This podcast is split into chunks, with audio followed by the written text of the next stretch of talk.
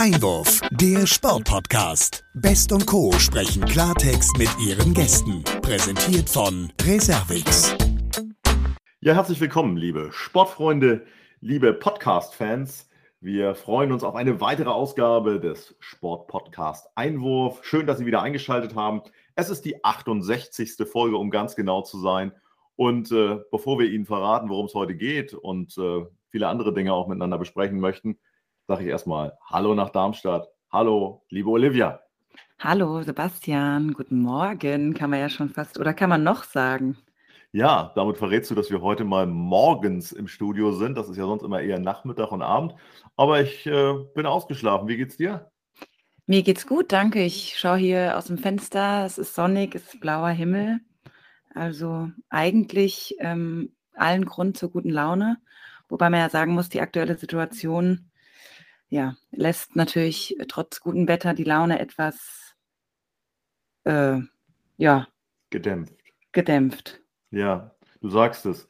Also bei unserer 67. Folge war die Welt irgendwie noch eine andere. Ähm, ist jetzt nicht das Thema unseres Podcasts, trotzdem ja, muss man es einfach ansprechen.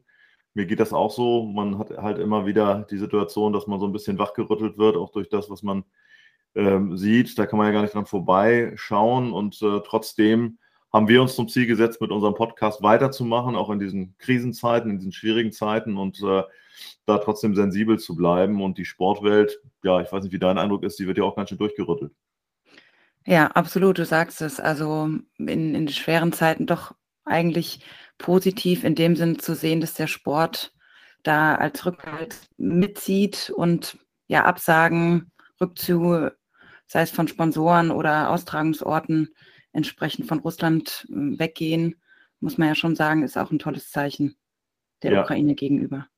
Absolut. Und äh, da kommt wahrscheinlich auch noch einiges auf uns zu. Große Milliardenverbände, FIFA, UEFA haben da ja schon sozusagen eine Vorreiterrolle eingenommen und jeden Tag wird es mehr und ich glaube auch diese Solidaritätswelle, das ist gut für das Thema Sport und ähm, wir werden das im Auge behalten. Wir werden sicherlich hier im Podcast ja auch nochmal weiter vertiefen, vielleicht auch mit dem einen oder anderen Gast. Das soll aber heute nicht unser Thema sein. Und äh, da wir wissen, dass wir einen langen Atem brauchen für viele Dinge, sind wir da bei einem Stichwort, äh, das heute auch ganz gut passt. Sag mal, was machst du eigentlich lieber? Schwimmen, Radfahren oder Laufen? Also in der Kombination muss ich sagen, äh, gar nichts von allem drei, weil es wahrscheinlich viel zu anstrengend ist. Ich habe es einmal ähm, versucht, ähm, bin kläglich in der Vorbereitung gescheitert und habe mich dann tatsächlich aufs Laufen festgelegt. Das heißt, Beim Handball ist es ja auch hilfreich, ne? eher eben. ein bisschen mehr zu laufen als äh, zu schwimmen. Oder ja. Wobei Radfahren, ich meine, kann ja auch schön sein, so mit dem Partner mal so ein bisschen raus. Ja, nur wenn wir an unseren heutigen Gast denken, muss man ja sagen, so wie wir Radfahren, ne? das Radfahren, mhm. was man halt sonntags mal eben so zum Bäcker oder so macht, das ja. können wir ja mit unserem heutigen Gast nicht vergleichen. Das stimmt, da hast du recht. Und äh, den wollen wir jetzt auch unseren Hörerinnen und Hörern vorstellen, weil es ist ein sehr spannender Gast. Wir freuen uns ja immer, wenn wir aktive Sportler haben. Wir sprechen auch mit Politikern, mit Funktionären. Aber ich sag mal, so ein, so ein reiner Sportler, einer, der wirklich auch noch mittendrin steckt oder vielleicht sogar eher am Anfang seiner Karriere, das ist natürlich immer ein großartiger Gast für uns auch. Und das ist auch heute der Fall. Ähm, wir haben es ja angesprochen, es geht also um Schwimmen, Radfahren, Laufen. Ähm, um es kurz zu machen, es geht vor allen Dingen eben um Triathlon. Seine Karriere ist noch relativ jung. Er hat 2017 seinen ersten Triathlon bestritten und dann nahm das Ganze relativ schnell Fahrt auf, sodass 2019 er schon beim Ironman in Hamburg gestartet ist. Ähm, war dann nicht nur beim Ironman ähm, sozusagen mit einer guten Platzierung als deutscher Vizemeister unterwegs, sondern hat äh, mittlerweile sogar auf Hawaii ähm, an den Weltmeisterschaften teilgenommen, belegte da in seiner Altersklasse einen wahnsinnigen vierten Platz. Dinge, die man ja, sich auf der Zunge zergehen lassen muss, weil ähm, am Ende das wirklich Ausnahmeleistungen sind. Ähm, dazu kommen diverse erste, zweite, dritte Plätze bei Triathlon-Veranstaltungen auch in Deutschland.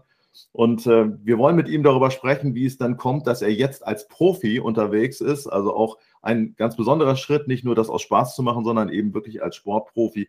Wir begrüßen ihn ganz herzlich bei uns in der 68. Folge und sagen herzlich willkommen im Sportpodcast Einwurf, Lukas Schnödewind. Moin, ihr beiden. Dankeschön für die Einladung.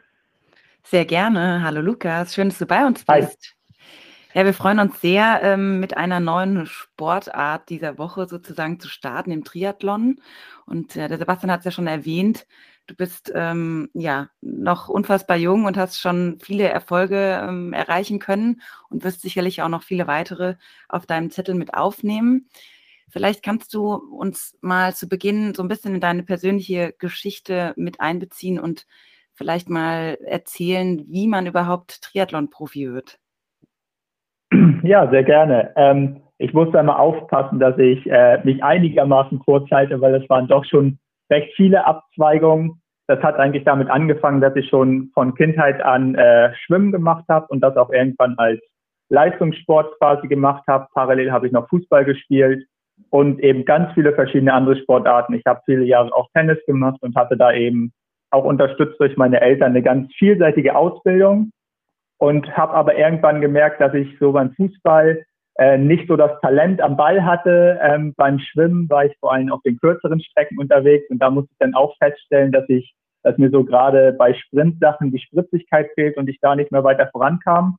Ja, und dann habe ich mich mal so ein bisschen umgeguckt. Äh, beim Fußball war ich immer einer mit der besten Kon Kondition, äh, was dann auch dazu geführt hat, dass ich trotz vielleicht mangelnden Talents in der Verteidigung ein bisschen öfter spielen konnte, durfte, weil ich da noch durchgehalten habe. Ja, und dann, ich wollte immer mal einen Triathlon machen. Ich bin auch früher immer schon freizeitmäßig viel Fahrrad gefahren und habe gedacht, Mensch, schwimmen kannst du sehr gut, Radfahren machst du auch gerne und ja, Laufen anscheinend beim Fußball funktioniert das auch. Und dann habe ich das einfach mal ausprobiert 2017, hatte da auch zwei, drei Freunde, die da schon ein bisschen mehr Erfahrung hatten und mich da an die Hand genommen haben und von da ging es dann eigentlich vom ersten Triathlon an ganz steil nach oben. Ich habe gleich im ersten Jahr schon ein Ironman gemacht, das heißt diese unfassbare Distanz von 3,8 Kilometern Schwimmen, 180 Kilometer Radfahren und einen Marathon am Ende laufen. Ähm, damals noch extrem schlecht vorbereitet, also es war fast, fast mir so eine Schnapsidee. Aber trotzdem, also obwohl ich glaube ich die letzten 10, 15 Kilometer da nur noch immer 50 Meter gelaufen bin, 50 Meter gegangen bin im Wechsel, äh, habe ich nach ein paar Tagen war dieser Gedanke, das mache ich nie wieder, schon wieder verflogen. Und ich hatte gesehen, dass ich gerade in meiner jungen Altersklasse da, äh, ja, obwohl ich hinten raus, wie man so schön sagt, bisschen hochgegangen bin, äh, ganz gut dabei war. Und dann habe ich gedacht, Mensch, was ist denn, wenn man sich darauf mal mehr als ein halbes Jahr vorbereitet? Und ja, da seitdem habe ich das ein bisschen intensiver verfolgt und habe mir noch relativ schnell das Ziel gesetzt, mich einmal für diese legendäre Weltmeisterschaft auf Hawaii zu qualifizieren. Das hat dann gleich 2019 mit anderthalb Jahren Vorbereitung in Hamburg, wie ihr ja schon eingeführt hattet, geklappt. Ja, und dann auf Hawaii ging die Erfolgsgeschichte quasi weiter. Und dann kam Corona und die Wettkämpfe sind irgendwie ausgefallen und ich habe relativ früh dann gesagt, Mensch, wenn es jetzt keine Wettkämpfe gibt, nehme ich vielleicht mal ein bisschen raus und versuche das eher langfristiger aufzubauen. Und das hat sehr gut funktioniert, sodass ich über die letzten zwei Jahre sehr, sehr gute Fortschritte gemacht habe, sodass ich jetzt quasi gesagt habe, Mensch, Studium zu Ende, jetzt ist vielleicht Zeit, der nächste Schritt zu gehen, weil wenn nicht jetzt, wann dann? Äh, ich hatte gehört, ihr hattet ja auch äh, unseren Erfolgsnationaltrainer äh, von der Handballmannschaft vor kurzem äh, da ja. zu äh, Gast in eurem Podcast und da habe ich gedacht, ist das vielleicht ein ganz gutes Motto von 2007. Ja, sehr gut. Du meinst Heiner Brandt, um das mal. Genau, genau. ja, ja, hatten wir. Sehr gern. Ja, Wahnsinn. Also erstmal Riesenrespekt an dieser Stelle. Das ähm, ist schon in ja, schon kurzer Zeit unfassbar viel erreicht. Ich würde dennoch gerne nochmal zurück so in das Jahr 2017 mit dir gehen. Also 2017 dann erstes Mal sozusagen im Triathlon ausprobiert ist ja schon erstmal eine Riesendistanz. Wie war dann so nach und nach deine körperliche Entwicklung, aber auch so hin zu dem Professionellen, dass man dann sagt, okay, ich nehme vielleicht einen Trainer, ich muss regelmäßig trainieren, gehe ins Trainingslager. Wie waren so da die, ähm, die Schritte? Das war ähm, aus mehreren Gründen vielleicht ein bisschen unkonventionell. Auf der einen Seite ist Triathlon eine wahnsinnig kostenintensive Sportart und ich hatte einfach äh, trotz der Unterstützung meiner Eltern nicht die Möglichkeiten und auch nicht den Willen, von Anfang an direkt da Unsummen an Geld rein zu investieren. Und gleichzeitig hatte ich das wahnsinnig große Glück. Ich habe in Rostock Maschinenbau studiert und Rostock äh, hatten eine wahnsinnig große Triathlon-Community und hatte da äh, sehr erfolgreiche Amateurathleten, aber auch Profiathleten, die mich quasi ein bisschen an die Hand genommen hatte, haben, bei denen ich mitlaufen konnte. Ähm, genau, an denen ich mich einfach so ein bisschen orientiert habe und bei denen ich das mitgemacht habe und das hat sehr gut bei mir funktioniert. Äh, und dementsprechend konnte ich da äh, bis jetzt ohne Trainer, das ändert sich jetzt natürlich auch mit der Professionalisierung, ähm, konnte ich da ohne Trainer sehr gute Erfolge trotzdem feiern. Ja, das war äh, mein großes Glück quasi, dass ich äh, da so ein tolles Umfeld in Rostock hatte. Hm, Wahnsinn, ja. Ja, Thema Kosten, du sprichst es an. Triathlon ist ja schon auch ein Sport, der, wie ja viele auch, mit hohen Kosten verbunden sind. Wenn man jetzt auf deine Homepage geht, sieht man ja schon, dass du viele Sponsoren und Unterstützer hast. Wie sind die damals auf dich aufmerksam geworden, beziehungsweise wie bist du ähm, da an so viele Unterstützer rangekommen?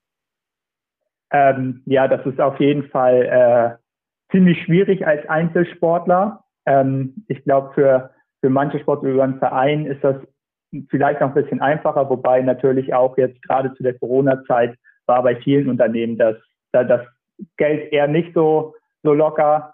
Ähm, es geht wirklich darüber, dass wir proaktiv, also zusammen mit meinem Vater, der mich da überstützt, äh, der, der mich da unterstützt, vor allem auf regionale Unternehmen zugegangen sind, ähm, denen vor allem die Geschichte erzählt haben und ja, da darüber dann quasi mehrere kleine äh, Sponsoren akquirieren konnten. Das ist jetzt nicht so wie bei den großen Profis, die dann jetzt irgendwie zwei Hauptsponsoren haben, von denen sie monatlich Geld kriegen, sondern das sind dann wirklich viele, viele, viele kleine regionale Sponsoren, wo auch teilweise persönliche Verbindungen äh, bestehen, die halt jeder so einen kleinen Beitrag dazu leisten, dass ich das Ganze jetzt professioneller machen kann. Hm, also schon interessant, so eine Mischung aus auch Idealismus, persönlicher Identifikation, einem guten Umfeld, aber eben auch Professionalisierung. Und was natürlich viele Hörerinnen und Hörer an der Stelle äh, interessieren wird, kann man denn davon leben? Ich meine, du hast was Ordentliches gelernt, haben wir gerade gehört, du hast studiert, Maschinenbau, da gibt es auch einen Plan B, aber jetzt bist du Profi. Also kann man davon leben? Genau, also per se ist die Definition des Profis ja, dass man äh, davon seinen Lebensunterhalt bestreiten kann. Das kann ich aktuell nicht. Äh, über die Sponsoren kann ich mir zumindest den Triathlon und alles, was damit zusammenhängt, wirklich sehr, sehr gut finanzieren. Das heißt auch, dass ich da sowohl beim Material als auch bei der Betreuung wirklich top aufgestellt bin. Das ist, glaube ich, auch mit das Wichtigste, um erfolgreich zu sein.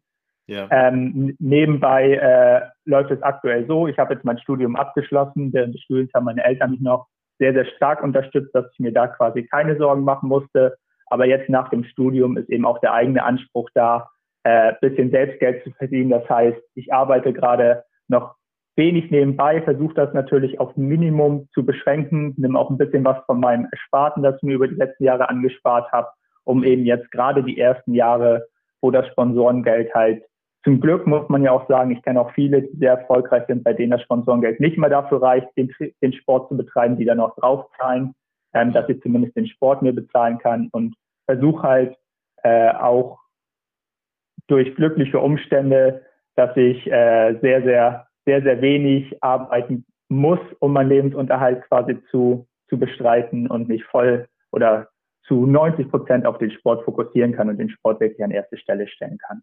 Ja, ja.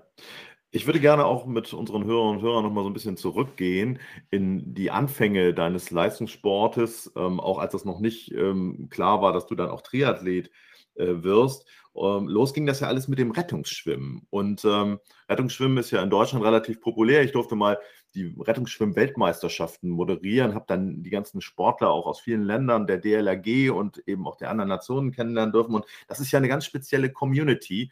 Da hast du auch an äh, Weltmeisterschaften teilgenommen als Rettungsschwimmer. Äh, nimm uns doch mal mit, wie, wie, wie ist das? Wie kommt man da rein? Wie hast du das erlebt? Auch damals schon noch als, als sehr junger Kerl. Ja, sehr, sehr gerne. Ähm, Rettungsschwimmen ist eine nicht so bekannte, aber für mich total interessante und vor allem vielseitige Sportart. Ähm, das geht wirklich, also bei mir ging es los, dass ich in der DLRG schwimmen gelernt habe, denn das danach weitergemacht habe, auch aufgrund von Rückenproblemen. Ich hatte dann die Wahl, entweder äh, Physiotherapie oder Schwimmen und habe mich dann halt für Schwimmen entschieden. Und nach und nach ist man da so in diese Sportschiene reingerutscht, aber mhm. ich sag mal ganz sachte rangeführt worden. Das geht anders als vielleicht in anderen Sportvereinen, wo sehr, sehr früh der Leistungsgedanke im Vordergrund steht, geht das in der DLRG wirklich und im Rettungsschirm sehr viel über Spaß. Also wir sind dann irgendwann zehn Landesmeisterschaften gefahren, die waren dann immer gleich in dem ganzen Wochenende verpackt. Da waren natürlich die Wettkämpfe, aber es waren auch ganz viele Aktionen drumherum. Irgendwann das sind ja, sind ja aufregende, also wenn ich da reingehen darf, das sind ja so aufregende Wettkämpfe, weil man auch, auch wirklich irgendwie Puppen aus dem Wasser oder irgendwelche Dinge aus dem Wasser holt oder mit einem Kajak rausfährt und dann vor okay. Ort eine, eine Boje umrunden muss, aber eben auch sehr real diesen Rettungsgedanken mit in die Wettkämpfe einbindet. Ne? Genau, wir haben äh, die Wettkämpfe finden mit sehr, sehr viel Material statt, also genau wie schon angesprochen, diese Puppen, diese Dummies, die quasi einen Ertrunkenen oder Notgeratenen simulieren, die man dann im Pool retten muss auch äh, was sehr cool ist quasi, dass wir zweigliedrig da sind in der Sportart. Wir haben im Winter die Wettkämpfe in der Halle, im Sommer die Wettkämpfe am Strand, wo wirklich dann auch mit diesen Rettungssports, die man manchmal, äh, die so ein bisschen an bisschen größere Surfboard erinnern, die man am Strand vielleicht mal sieht, mit denen wir Wettkämpfe machen. Wir haben diese Rettungskajaks, wir schwimmen natürlich auch viel. Es wird viel mit Flossen geschwommen, was mir dann später im Triathlon gerade beim Radfahren auch zugute kam, weil ich da eben die Kraft in den Beinen hatte. Und es ist mhm. einfach eine wahnsinnig vielseitige Sportart, die ganz viele verschiedene Fähigkeiten fordert, die äh, sowohl Sprintfähigkeit im Pool als auch draußen Ausdauerfähigkeit. Also auch da gibt es schon so einen kleinen Triathlon der anderen Art, eben dass man eine Runde schwimmt, äh, dann am Strand ein Stück läuft, dann mit diesem Surfboard eine Runde durch den Parcours paddelt, wieder am Strand läuft und am Ende noch mit dem mit diesem Rettungskajak quasi eine Runde im Wasser paddelt und mhm. ins Ziel läuft. Also ganz, ganz vielseitige Ausbildung, die mir auf jeden Fall auch zugute gekommen ist und die als Jugendlicher auch vor allem wahnsinnig Spaß gemacht hat. Genau, und dass wir da eben auch bei den Vereinsweltmeisterschaften äh, zweimal teilnehmen durften, einmal in Montpellier 2014 und 2016 in den Niederlanden. Das war eben eine wahnsinnig tolle Erfahrung, wenn man dann auch das erste Mal so viele Sportler aus anderen Nationen kennenlernt, so ein bisschen so ein internationales Feeling da hat äh, das waren einfach wahnsinnig tolle Erfahrungen, von denen ich auf jeden Fall jetzt auch äh, noch sehr zehre in meinem, hm. in meinem, meiner neuen Karriere. Ja, das ist sehr interessant. Also auch so wie du das schilderst, weil es ja im Prinzip wirklich eine, eine Grundlage bildet, wo ja schon Elemente auch aus dem Triathlon quasi mit vorkommen. Trotzdem nochmal äh, nachgefragt, bei all der Leidenschaft auch zum Rettungsschwimmen und zum Schwimmen an sich, ähm, wo würdest du sagen, ist deine, deine schwächste der drei Disziplinen? Also ist es dann am Ende das Fahrradfahren vielleicht, weil du es äh, etwas später erst so intensiv gemacht hast, oder kann man das gar nicht sagen? Ähm, also grundsätzlich ist es so, dass es bei mir recht ausgeglichen ist zwischen den Sportarten. Es gibt immer mal Wettkämpfe, wo ich denke, hm, Mensch, diesmal war das Laufen das Schwächste, dann ist wieder ein Wettkampf, wo ich denke, oh Mensch, Radfahren müsste ich noch ein bisschen mehr machen. Ich glaube, grundsätzlich aktuell, vor allem wenn ich mich jetzt äh, den Blick nach oben richte zu den Profis, äh, muss ich vor allem am Radfahren noch ein bisschen arbeiten. Mhm. Äh, ja, das kommt. Vermutlich äh, hat das wirklich seinen Ursprung darin, dass ich damit äh, quasi wirklich auf sportlichem Niveau als am spätesten angefangen habe. Ähm, aber wie gesagt, grundsätzlich ist es nicht so, dass ich eine starke, äh, eine Stärke habe und eine große Schwäche, sondern dass es sehr ausgeglichen ist. Ähm, man kann es natürlich auch immer schwer sagen. Prinzipiell ist immer das Laufen am härtesten. Aber da ist dann auch die Frage, Mensch, hat man vielleicht auf dem Rad schon ein bisschen mehr Körner gelassen, weil man da schwächer ist und deswegen war die Laufzeit jetzt nicht ganz so gut. Das mhm. ist natürlich nicht, nicht ganz klar auseinanderzuhalten. Ja. Mhm. Um vielleicht auch nochmal zu den, den Anfängen deiner Triathlon-Wettkämpfe zu schauen, hat sich das da schon so rauskristallisiert, dass du gesagt hast, okay, ja, das Laufen fällt mir jetzt vielleicht erstmal schwer oder das Fahrradfahren und das hat sich dann entsprechend umentwickelt oder war das tatsächlich dann schon immer so, dass du gesagt hast, okay, mir liegt alles drei so ein bisschen und ich habe mich einfach ähm, konstant in allen Disziplinen verbessert? Nee, das hat sich seit 2017 wirklich gewandelt. Ist auch eine, eine sehr gute Frage, weil ich da jetzt gerade das erste Mal wirklich drüber nachgedacht habe. Aber zum Anfang waren diese großen Laufstrecken für mich wirklich die größte Herausforderung. Ich bin noch nie vor 2017 mehr als 15 Kilometer, glaube ich, gelaufen und dann gleich äh, Halbmarathons und Marathons zu laufen, nachdem man Rad gefahren ist. Das war eine riesengroße Herausforderung. Das waren auch riesengroße Strecken für mich, die ich mir bis dato gar nicht vorstellen konnte.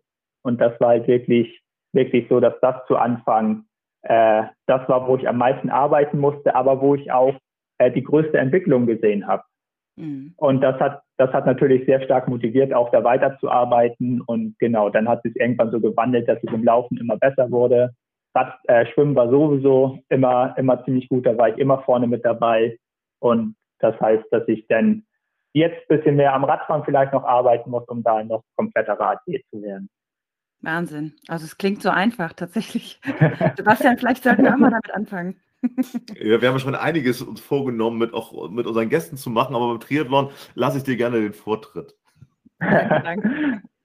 Nein, wir wollen das natürlich nicht runterspielen. Ich glaube, da steckt ein wahnsinniger, wahnsinniger Trainingsaufwand und auch vor allen Dingen eine Vorbereitung dahinter. Deswegen vielleicht auch nochmal so konkret die Frage für viele, also ich kann es mir tatsächlich auch nicht vorstellen. Du bist dann 2019 ja den, den Ironman in Hamburg gelaufen. Wie ist denn da im Speziellen die Vorbereitung auf so einen Wettkampf?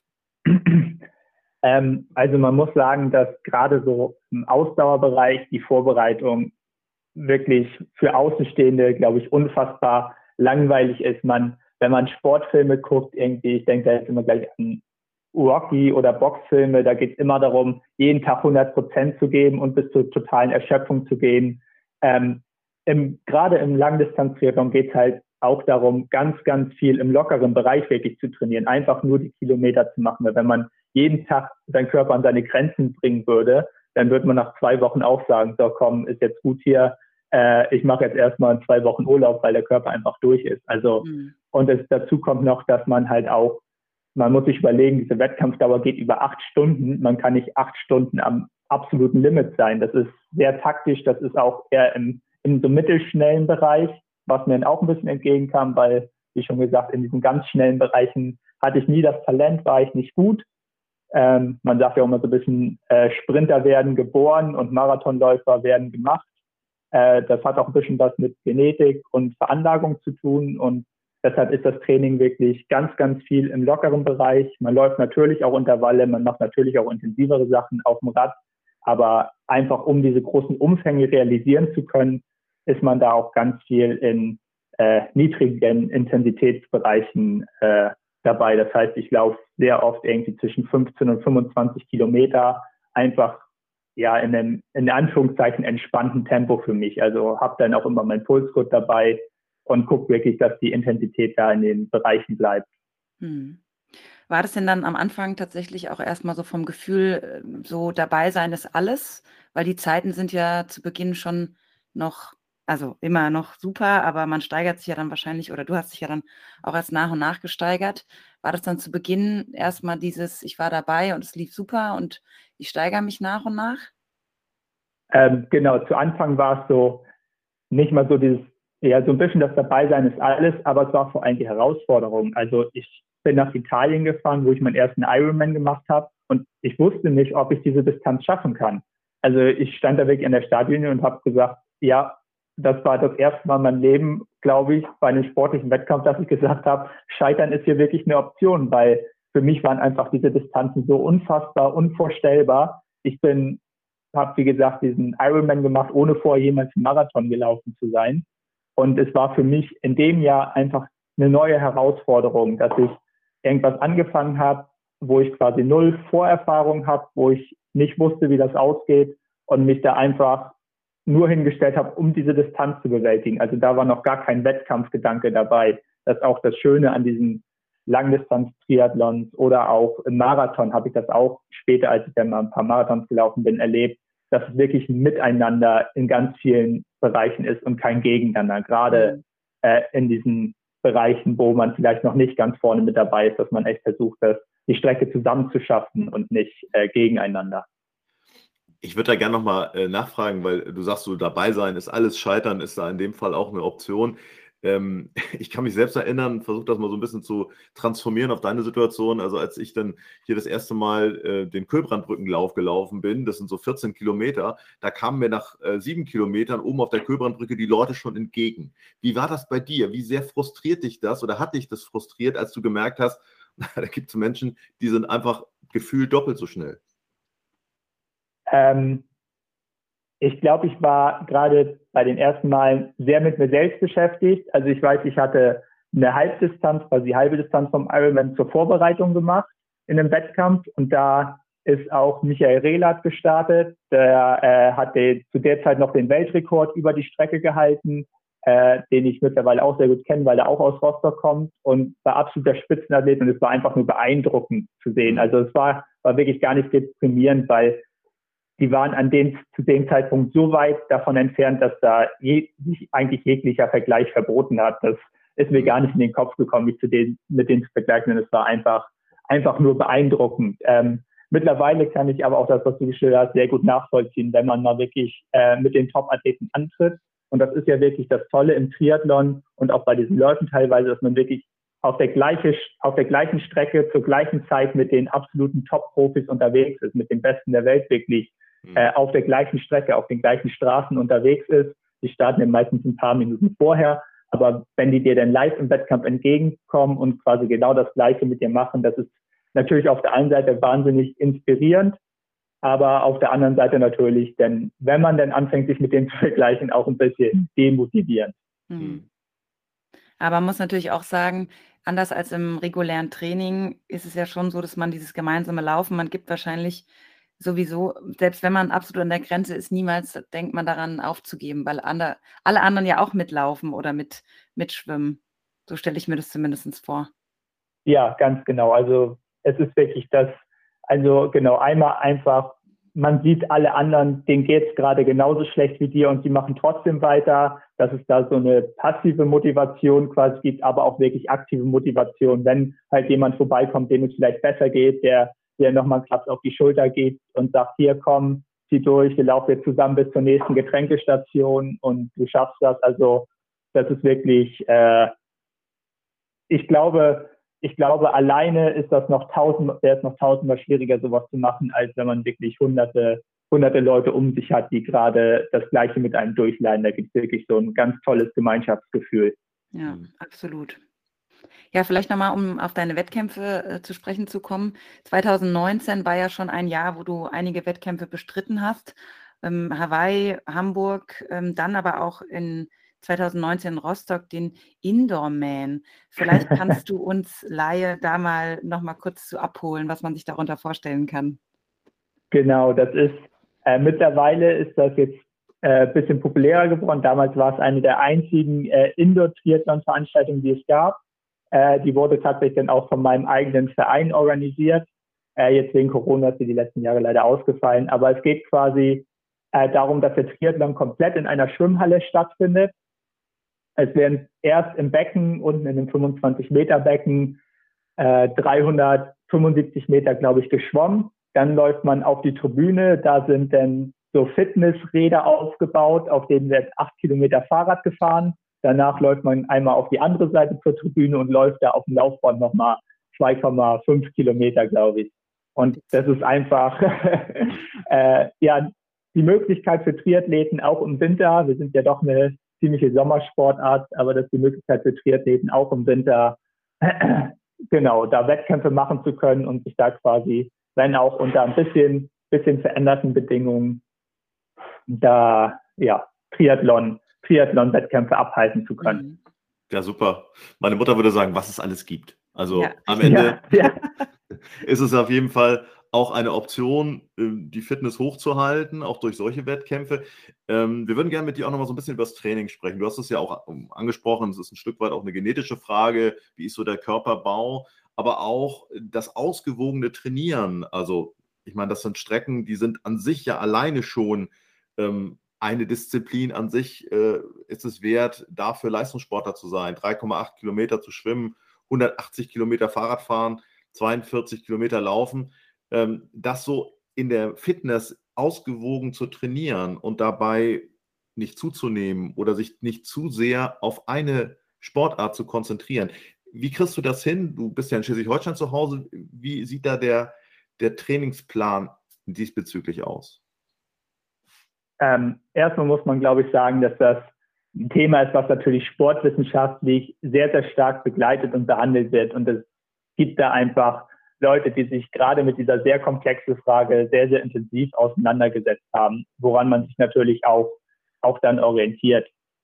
Es ist erstmal grundsätzlich so, dass, wie du schon sagst, man wirklich gucken muss, wie bedingen sich die Sportarten gegenseitig. Ähm, wenn ich jetzt extrem stark anfangen würde zu schwimmen und viel mehr schwimmen würde als normal, würde ich halt vielleicht irgendwie zu viel Muskeln im Oberkörper aufbauen, die dann äh, vor allem beim Laufen vielleicht wieder zu viel Energie verbrauchen, zusätzliches Gewicht beim Radfahren, das hinderlich wäre.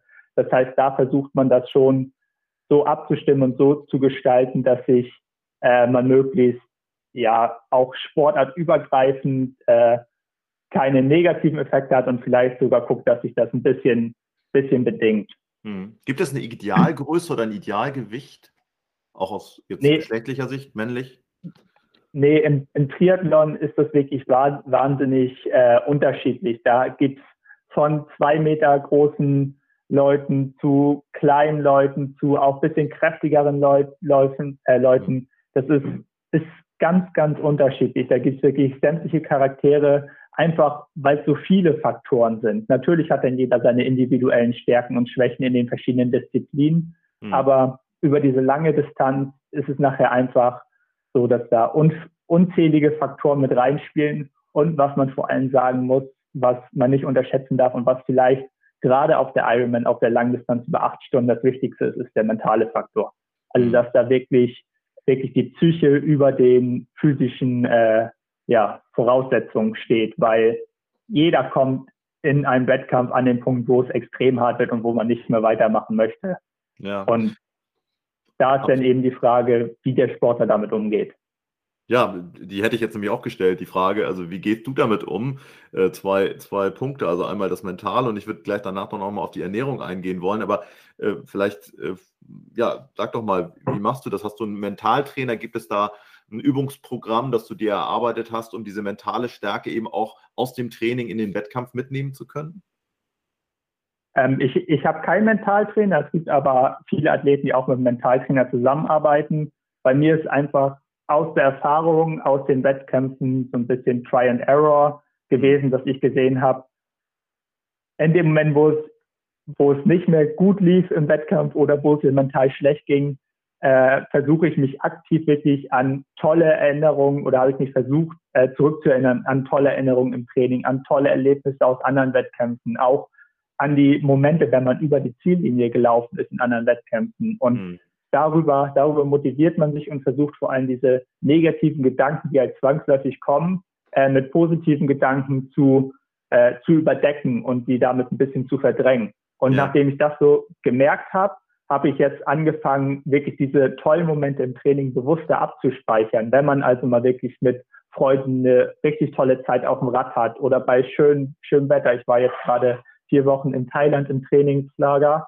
Mhm. Ähm, da habe ich wirklich versucht, tolle Bilder von der Natur, wenn man mal im Sonnenuntergang gelaufen ist, diese Bilder aktiv abzuspeichern, dass ich sie mir leichter im Wettkampf wieder in Erinnerung rufen kann. Das, also da hilft bei mir gerade die Ablenkung von diesen negativen Gedanken am stärksten. Ja, super. Das, das bringt mich zu dem Punkt, gibt es so Rituale. Also ich könnte mir vorstellen, dass es auch ein bisschen süchtig macht. Und auf der anderen Seite vielleicht aber ja auch irgendwelche Rituale, die du dann immer wieder so ein Stück weit auch bedienst. Ähm, es gibt quasi für, für mich ein Ritual und das ist äh, die Beine rasieren, so blöd sich das anhört. Das ist äh, auf der einen Seite ist es äh, im Wasser und aerodynamisch äh, ein kleiner Vorteil, wenn man halt rasierte Beine hat im Wettkampf. Mhm. Und ich habe auch für mich gemerkt, dass ich mir die quasi nur für wichtige Wettkämpfe, wo es wirklich auf diese letzten Prozent ankommt, rasiere und dass das für meinen Körper so ein kleiner Trigger ist, dass er weiß, okay, jetzt mhm. wird's ernst.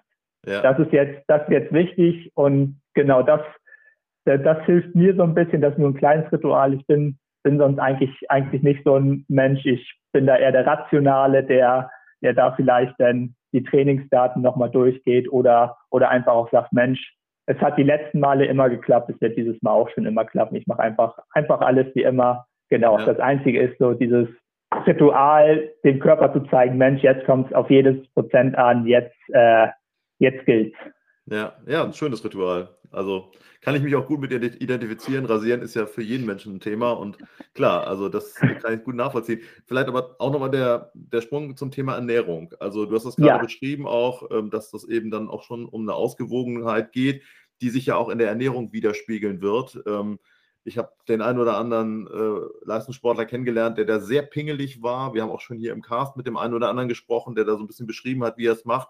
In deinem Fall ist es natürlich schon auch, glaube ich, ein ganz wichtiges Element. Wie gehst du damit um, beziehungsweise wie lässt sich das dann auch so organisieren, dass es nicht immer picky ist, also man dann auch abends mal, mal mit Freunden essen gehen kann? Ähm, das ist gerade ein ganz, ganz großes und für mich sogar fast mit das größte Thema jetzt, wenn es dahin geht zum Schutz zum Profi, weil das ist, muss man ganz ehrlich sagen, der Punkt, der im Studium, äh, also als ich noch studiert habe und parallel Sport gebracht habe, auf der Strecke geblieben ist. Wenn ich da vor der Uni laufen war oder irgendwie zwischen zwei Vorlesungen mal Radfahren war, dann musste es dann halt auch mal die Packung Kekse mit 1000 Kalorien zwischendurch tun, um, um wieder die Speicher aufzufüllen. Ja, ähm, so wie bei uns beim Podcast. Zwischen, zwischen Podcast haben wir die auch immer. Ja, ist, ist ja auch ist ja auch unfass, unfassbar anstrengend, sowas. Das ist auf jeden Fall, auf jeden Fall eine gute Methode. Nee, aber für mich aktuell jetzt gerade äh, die zusätzliche Zeit, die ich habe, geht halt nicht nur ins Training, weil ich habe schon auch während des Studiums sehr, sehr viel trainiert, sonst wäre ich auch wahrscheinlich nicht in die Leistungsbereiche gekommen, in denen ich jetzt bin. Aber es geht jetzt halt auch darum, so dieses Ganze drumherum, die Regeneration, die Ernährung weiter zu optimieren. Und da zählt für mich vor allem, vor allem zu ähm, hochwertige Kohlenhydrate zu essen. Das heißt Reis, Nudeln, Kartoffeln, äh, vor allem auch Vollkornprodukte, wenn es so um Brot oder auch um Nudeln geht, dass man da eben diese äh, viele Energie, die man wirklich fürs Training braucht. Und das ist ja gerade, äh, wenn man sagt, man ist jetzt mal am Tag äh, drei, vier Stunden Radfahren und geht dann noch anderthalb Stunden laufen, sind das ja unfassbare Energiemengen, die man natürlich einfach mit Zuckern äh, bedienen kann, was aber äh, nicht so nachhaltig ist, wie wenn man wirklich sich darauf konzentriert, hoch, hochwertige Kohlenhydrate zu essen. Ja, und ähm, null Alkohol nehme ich an. Null, null Alkohol, das stimmt auch, genau. Äh, das war zu Anfang ein bisschen schwieriger am Studium. Mittlerweile habe ich da, da ganz gut dran gewöhnt. Ähm, was bei der Ernährung noch dazu zählt, ist natürlich neben der Ernährung im Alltag auch die Ernährung im Wettkampf. Das ist mhm. natürlich auch ein wahnsinnig wissenschaftliches Thema man versucht halt während dieser Belastung die maximale Menge an Energie, die der Körper unter Belastung aufnehmen kann, aufzunehmen. Und das ist halt auch was, eine Stellgröße, die man im Training beeinflussen kann. Das heißt, ich beschäftige mich wahnsinnig viel mit der Zusammensetzung meiner Getränke, was für Arten von Kohlehydrate da drin sind, wie viel kann ich maximal aufnehmen und das auch im Training zu testen. Einmal, dass mein Körper das verträgt, aber auch eben mein Körper darauf zu trainieren, große Mengen an Kohlenhydrate unter Belastung eben vor allem aus, aus Flüssigkeit aufzunehmen. Ja. Also, genau, also es ist ein wahnsinnig komplexes Thema gerade im Triathlon. Also es klingt äh, für mich tatsächlich nach einem Vollzeitjob, wo mich natürlich, wo ich mich die Frage stelle, wie viel normaler Alltag, sage ich jetzt mal, bleibt bei dir dann noch? Hm, das ist, ist natürlich sehr unterschiedlich. Äh, man muss sich auch vorstellen, so, so eine Trainingswoche sieht ja nicht konstant aus, dass ich jeden Tag fünf Stunden Rad fahre. Es ist natürlich so, dass man das so ein bisschen periodisiert angeht in Wellen, dass man mal drei Tage hart trainiert, dann auch mal einen Ruhetag hat und quasi an den Ruhetagen schon einen recht normalen Alltag bestreiten kann. Mhm. Äh, es gibt aber auch wirklich die Tage, wo, wo es einfach nur darum geht, die Trainingseinheiten zu absolvieren und danach quasi sich auszuruhen, auf der Couch zu liegen, vielleicht auch aktive Regeneration zu machen mit Yoga oder Dehnübungen, damit man am nächsten Tag wieder fit ist. Und da bleibt nicht so viel Zeit noch für das drumherum, gerade wenn man dann noch äh, mit Kochen beschäftigt ist, auf die Ernährung, dann ist das wirklich ein Vollzeitjob, der auch über die acht Stunden, die vielleicht äh, andere Leute aus ihrem Alltag geht, äh, kennen, hinausgeht. Mhm. Und gibt es da dann jetzt speziell so privater Ausgleich mäßig irgendwas? Du sagst, Yoga hat natürlich schon auch wieder was mit, sage ich mal, Sport zu tun oder vielleicht einfach die Regeneration auf dem Sofa. Ab von diesen Dingen noch was, was dir den, den Ausgleich ähm, schafft? Ähm, genau, Yoga ist quasi ein fester Bestandteil meines Trainingsprogramms. Das gehört einfach mit dazu, genauso wie Athletik und Krafttraining. Äh, was für mich wirklich der Ausgleich ist, ist wirklich äh, quasi mein Studium und darüber hinaus jetzt wirklich diese technischen Sachen, äh, gerade das Radfahren im Triathlon hat ja sehr viel mit Technik zu tun. Ich habe mich in meinem Studium dann auch so ein bisschen in diesem Bereich von äh, Leichtbauwerkstoffen, das heißt Carbon, aus dem ja die meisten äh, äh, Hightech-Geräte für den Leistungssport sind und auch Aerodynamik beschäftigt. Und äh, ja, das ist halt mein Hobby. Ich habe hier zwei 3D-Drucker zu Hause stehen, ich habe Carbonmatten, Epoxidharz und bastel da so an meinem eigenen Fahrrad. Das ist natürlich auch wieder im Bereich Triathlon, aber weg von diesen sportlichen Gedanken hin zu diesem technischen, der mich einfach total fasziniert, mir ganz viel Spaß macht. Genau. Super, ja. Und da muss ich jetzt mal fragen, also viel Zeit bleibt für mich da an dem Tag nicht mehr und äh, auch in der Woche nicht.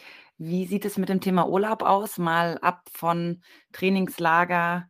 Gibt es bei dir auch einen regulären Urlaub, wo du einfach mal nichts tust oder kann man sich das als Profisportler so tatsächlich nicht leisten?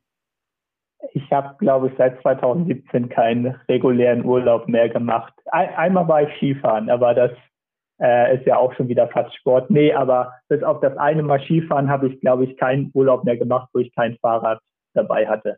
Mhm. Also das ist aktuell, da gab es dann auch zwischenzeitlich mal ein bisschen äh, Kritik von meiner Freundin, die sagt, Mensch, es geht immer nur um Sport. Äh, Gerade so in den Anfangsjahren wollen wir nicht auch mal irgendwie zusammen Urlaub machen, so in der Sonne liegen, wo ich auch gesagt habe, hm, ist halt schwierig, wenn gerade wenn man so im Herbst oder so wegfliegt in die Sonne, dann will ich doch irgendwie auch die Zeit schon oder das gute Wetter dann auch da nutzen. Äh, mittlerweile konnte ich sie aber auch zum Triathlon überreden, sodass jetzt auch ein gemeinsames Trainingslager durchaus akzeptiert wird. Äh, mhm. Genau. Das aber heißt, ich, durch deine glaub, Leidenschaft ist sie dann einfach mit ins Training eingestiegen? Um genau, ja. Also, also, sie war auch schon mal und ist auch sehr gerne gelaufen, hat aber das Radfahren gehasst ich hatte ihr dann mal erzählt, ich hätte sie nur mal um so vorzufühlen, eben für diesen schon angesprochenen Indoorman in Rostock, weil es ja auch sehr kurze Strecken sind, angemeldet. Und äh, da habe ich ein Donnerwetter bekommen, das kann man sich, glaube ich, nicht vorstellen. Die war, die war so unfassbar wütend, weil sie halt das Radfahren wirklich gehasst hat. Und wenn ich sie jetzt darauf anspreche, äh, wie sie sich damals dagegen gewehrt hat und dass sie jetzt auch schon äh, im kommenden Jahr das erste Mal eine Mitteldistanz macht, äh, das hätte sie sich damals, glaube ich, glaube ich, wirklich nicht vorstellen können. Äh, Nee, genau, aber da haben wir jetzt eine Leidenschaft, die wir teilen und dadurch äh, können wir dann auch die Urlaube gemeinsam harmonisch als Trainingslager bestreiten. Das ist schön zu hören. Das heißt, der Beruf wird auch ein bisschen zur Freizeit sozusagen.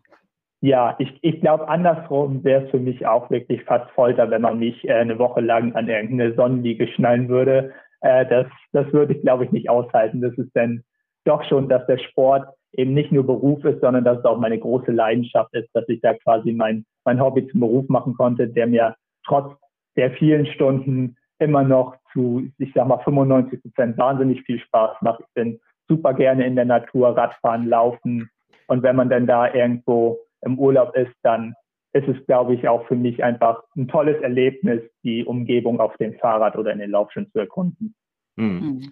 Das, das hört man deinen Worten auch, da hört man auch raus aus deinen Erzählungen, äh, lieber Lukas, und bringt uns natürlich ein Stück weit auch zu der Frage, wir sprechen jetzt 40 Minuten schon, das ist wirklich sehr spannend, was du uns berichtest, aber bringt uns natürlich zu der Frage auch, wie so die, die Ziele nach vorne gerichtet aussehen. Also ähm, ich könnte mir vorstellen, dass es da noch das ein oder andere persönliche Ziel gibt, auch vielleicht im Hinblick auf, auf Hawaii. Wenn wir an Hawaii denken, denken wir natürlich auch ein bisschen an Urlaub und du fährst da ja dann in keinster Weise zum Urlauben hin.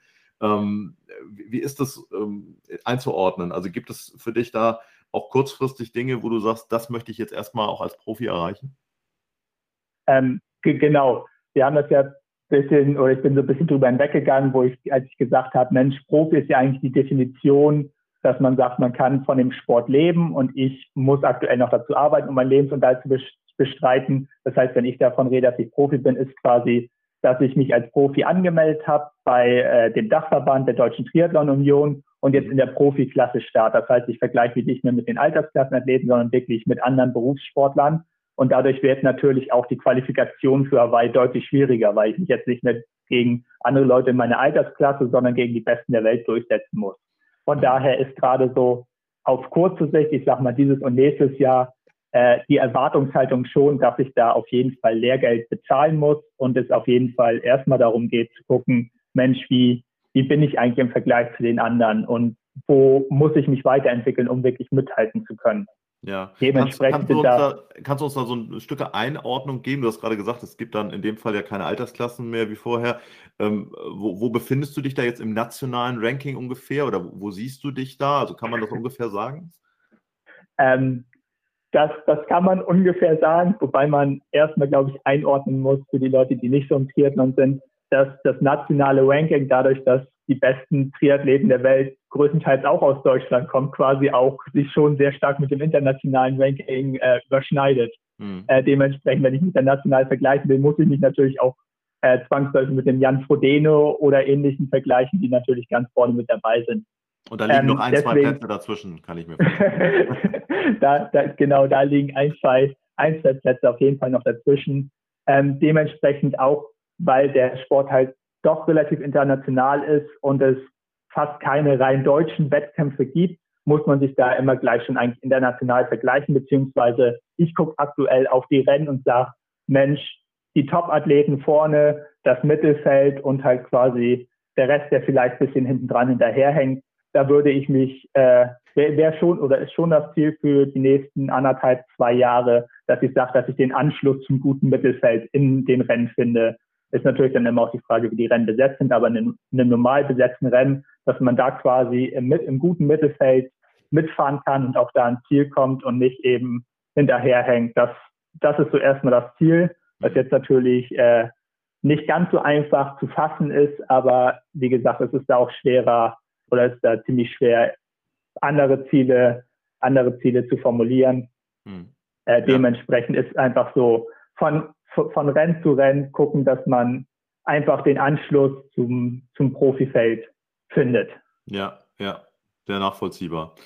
Ja, abschließend, weil wir jetzt ja schon sozusagen auch auf dieser nationalen Ebene sind, die es ja durchaus auch im Triathlon gibt. Du hast es angesprochen, es gibt eine hohe Leistungsdichte. Es gab ja auch schon tolle Erfolge von deutschen Triathleten, jetzt nicht nur auf Hawaii, äh, zu feiern. Ähm, müssen wir ein Thema oder möchten wir gerne noch ein Thema abschließend ansprechen, was ähm, ja auch mit dem Triathlon verbunden ist, und das ist das Thema Olympia. Ähm, zum einen aus persönlicher Sicht, äh, was es für dich bedeutet, möglicherweise auch mit dem, was du leistungstechnisch äh, mittlerweile entwickelt hast, den Schritt zur Olympia auch zu schaffen, ist das möglicherweise ein Ziel.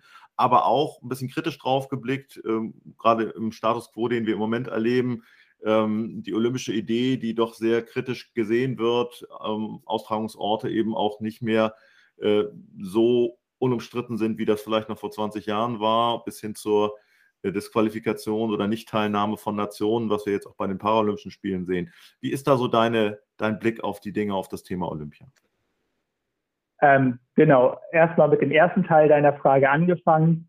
Triathlon, wie gesagt, ist eine der wenigen Sportarten, glaube ich, die ich kenne, wenn nicht so die einzige, bei der es wirklich durch diese verschiedenen Distanzen ganz, ganz großen Unterschied gibt. Es gibt eben diese Sprintdistanz und olympische Distanz, die quasi ein Bereich ist, die von Verbänden organisiert wird. Und dann gibt es die Mittel- und Langdistanz, die quasi komplett privatwirtschaftlich ohne Verbände organisiert ist. Das heißt, da gibt es schon mal so ein, natürlich sind da auch Athleten, die bei beiden dabei sind, aber äh, da ich nicht in diesem Verbandssystem drinne bin und wie gesagt auch gerade auf den kürzeren Strecken mir ein bisschen das Talent fehlt, ist aus sportlicher Sicht Olympia meilenweit von mir entfernt und auch ganz realistisch gesagt nicht zu erreichen. Das ist einfach unmöglich. Da muss man früh in das Verbandssystem rein, auf den Kurzdistanzen unterwegs sein, über das Ligasystem in Deutschland, über äh, das internationale äh, Wettkampfsystem auf der Kurzdistanz quasi, sich da reinarbeiten in das Ranking und wie gesagt, auf den kürzeren Distanzen fehlt mir auch einfach das Talent. Mhm. Ähm, unabhängig davon ist natürlich Olympia immer was wahnsinnig Inspirierendes in allen Bereichen, jetzt nicht nur im Triathlon, sondern auch, ich verfolge auch gerade den Schwimmsport, sehr stark. Das ist einfach was, was einen total inspiriert. Ich hatte auch das Glück, in Rostock mit äh, Andreas Rehler trainieren zu dürfen, der 2004 und 2008 ich, bei Olympia war. Und wenn der Geschichten davon erzählt, das ist einfach unfassbar inspirierend. Da kriegt man wirklich fast jedes Mal Gänsehaut.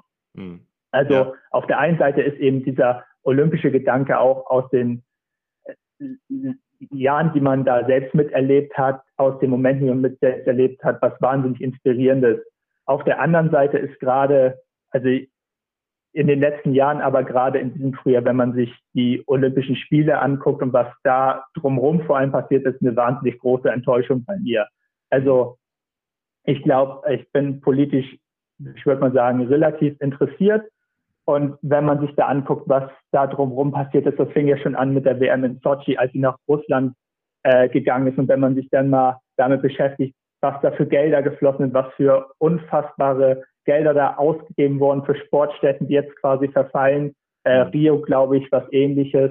Dann mit Menschenrechtslagen. Das ist also ein wahnsinnig komplexes Thema, das, wo mir auch auf jeden Fall die Kompetenz fehlt, das vollumfassend einzuordnen. Aber was einfach bleibt, ist so eine wahnsinnig, ein wahnsinnig enttäuschtes Gefühl und auch einhergehend damit so ein bisschen ein Desinteresse an, an dieser Veranstaltung Olympia, was eben diesen eigentlich inspirierenden Part, den ja die Sportler auslösen. Also das sind ja, das liegt ja nicht an den Sportlern, das sind ja die Funktionäre ja. äh, und die Verbände, die dahinter stehen. Die Sportler sind ja nach wie vor, also jetzt mal von, wenn man mal von Dopern absieht, aber sind ja nach wie vor fast alle Sportler hier sind wahnsinnig inspirierende Persönlichkeiten, die wahnsinnig hart dafür arbeiten. Also ich kann auch, ich habe mich, bin sehr Biathlon interessiert, wie glaube ich viele Deutsche, und wenn man da die Kommentare gehört hat, wo man auch sagt, wo ich, oder wo die Sportler sagen, ihr könnt auch nicht von uns fordern, das zu boykottieren. Wir, das ist unser Lebenstraum, auf den wir jeden Tag hinarbeiten. Und wenn man dann von den Sportlern halt wollte, das zu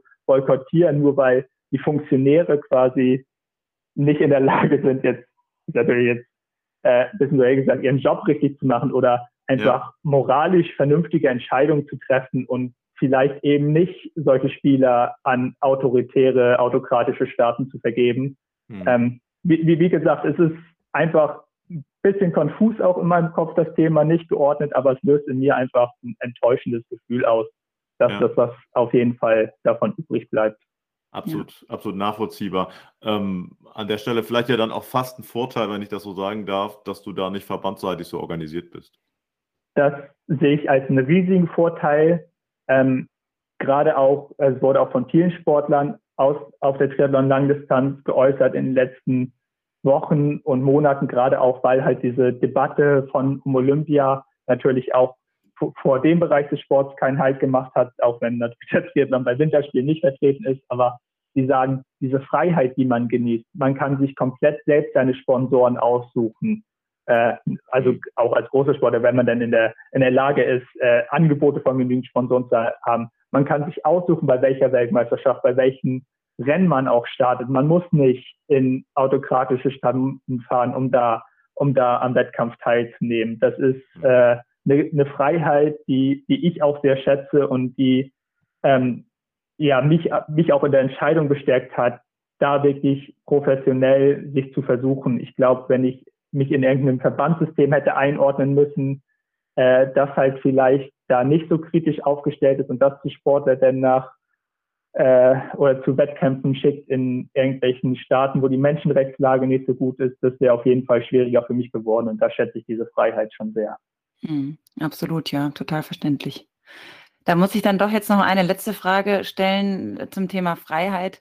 Wir haben jetzt auch Anfang des Jahres. Was, was steht die, der restliche, dem restlichen Jahr noch bevor an, an äh, ja, Aktivitäten, Wettkämpfen? Genau, also meine Wettkampfplanung ist aktuell, dass ich Anfang Mai mit einer Mitteldistanz auf Mallorca einsteige, quasi da mein Profidebüt in dem Rennen gebe. Ähm, dann ist einer meiner Highlights die Europameisterschaft in Frankfurt über die volle Ironman-Distanz. Und äh, mein heimliches Highlight oder eigentlich für mich das große Highlight, weil das doch ein bisschen realistischer ist, dass ich da vorne mit dabei sein kann, ist eine regionale Veranstaltung, und zwar der Ostseemann in Glücksburg. Äh, das ist eine wahnsinnig tolle Veranstaltung, wo ich schon immer mal teilnehmen wollte. Und die haben das große Glück, dass dieses Jahr äh, unser Verband eine aus meiner Sicht tolle Entscheidung getroffen hat, dahin die deutsche Meisterschaft zu vergeben. Also die deutsche Meisterschaft nicht nur an die großen Player Ironman-Rennen zu vergeben, sondern auch mal wirklich so eine regionale Veranstaltung zu unterstützen. Das heißt gleichzeitig, dass es da auch ein Profifeld geben wird und da werde ich dann quasi hier in Schleswig-Holstein um die deutsche Meisterschaft auf der Langdistanz mitkämpfen und hoffe natürlich, dass dadurch da auch ein starkes Feld zusammenkommt. Mhm. Ja, das hoffen wir natürlich auch und äh, wünschen dir für das kommende Jahr viel Erfolg und äh, dass das Training weitergeht und dich, dass du dich in den Zeiten steigerst und möchten uns ja an dieser Stelle herzlich für deine lange Zeit bedanken. Ich muss offen und ehrlich zugeben, es war sehr, sehr interessant. Ich habe noch viel aus dem Bereich lernen können und ähm, hoffe, es geht stetig bei dir weiter. Ja, vielen Dank euch auch. Es hat mir auch sehr viel Spaß gemacht. Ja, Lukas, das war super. Also herzlichen Dank auch nochmal von meiner Seite. toll und wir drücken natürlich die Daumen, dass das, was du uns gerade geschildert hast, dann auch nach und nach sich gut umsetzen lässt und vor allen Dingen, dass du gesund und fit bleibst. Ja, danke schön für die Einladung. Danke Alles dir. Klar. Mach's gut, Lukas. Gerne. Bis dann. Ciao, ciao. Dann. Ciao. ciao. Macht's gut.